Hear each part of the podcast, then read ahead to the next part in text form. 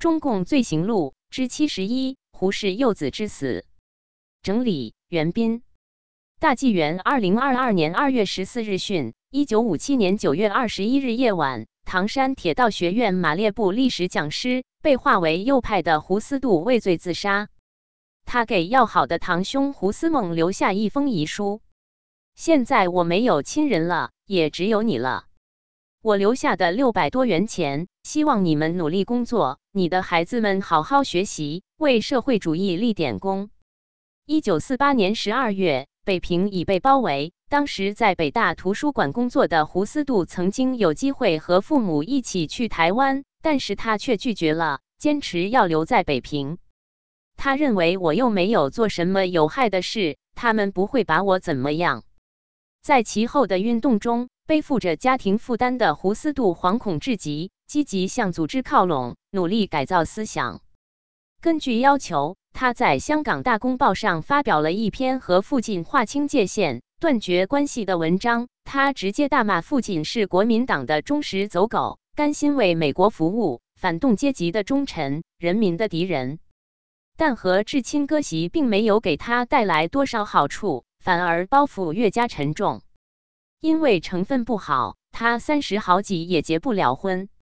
在一九五七年的大明大放中，他为了积极表现，给所在的学校领导提了关于教学改革的几条建议。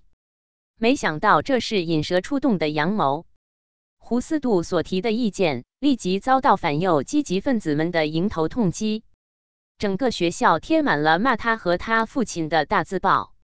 一九五七年五月二十日。人民日报以河北高等学校教授针对教育领导工作提出批评为题，发表本报讯，报道唐山铁道学院机械系主任孙竹生及教师胡思度使用卑鄙手段，妄图夺取学校领导权。文中特别注明某部分内容是胡思度所说的。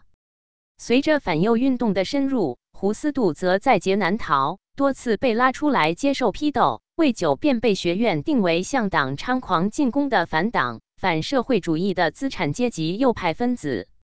突遭重创的胡思度百思不得其解，认为自己早在几年前就已经公开宣布和父亲划清了界限，为何此时又把自己与这位人民公敌的父亲捆绑在一起，而公开示众且口诛笔伐？